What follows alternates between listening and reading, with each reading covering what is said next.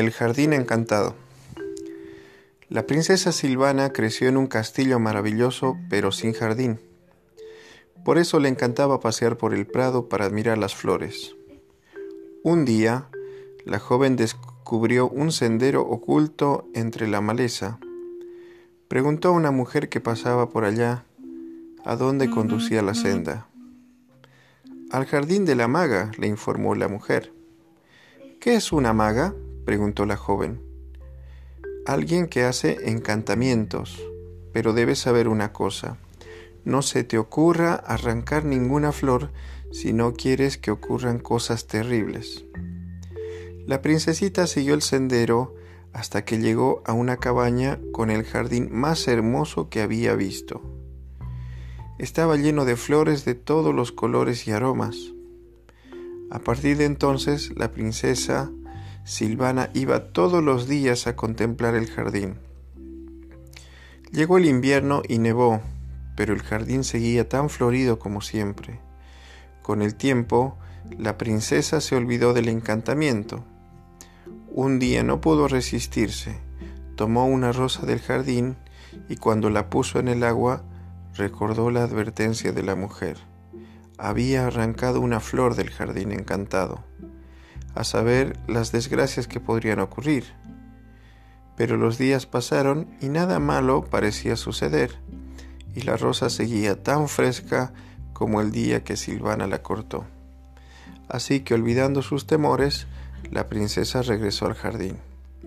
Pero cuando volvió a verlo, sus ojos se llenaron de lágrimas. La hierba estaba seca, las flores marchitas. Entonces oyó un sollozo en la cabaña. La maga lloraba junto al fuego. Era anciana y estaba encorvada. La princesa Silvana tenía miedo, pero la viejecita le dio mucha lástima. ¿Qué le ha sucedido al jardín? le preguntó Silvana. Alguien robó una rosa de mi jardín mágico, dijo la maga. La rosa vivía para siempre, pero el jardín murió. Al desaparecer la rosa, mi magia desapareció también.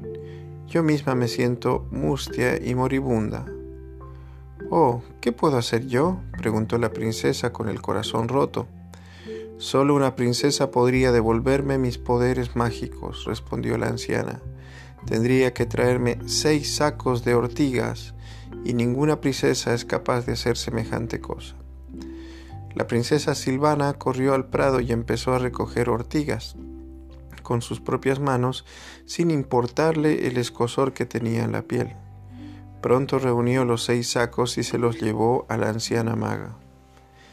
Pero es que las ortigas tienen que recogerlas una princesa. Yo soy princesa, respondió Silvana. Sin tardar, la mujer hizo una pócima con las ortigas y la bebió inmediatamente. El jardín volvió a renacer la princesa Silvana se sintió muy aliviada y la anciana se transformó en una bellísima joven. Mi hermoso jardín está a salvo, sonrió la maga, y yo también. La princesa Silvana y la maga se hicieron grandes amigas y compartieron la belleza del jardín encantado para siempre. Y colorín colorado, este cuento se ha terminado.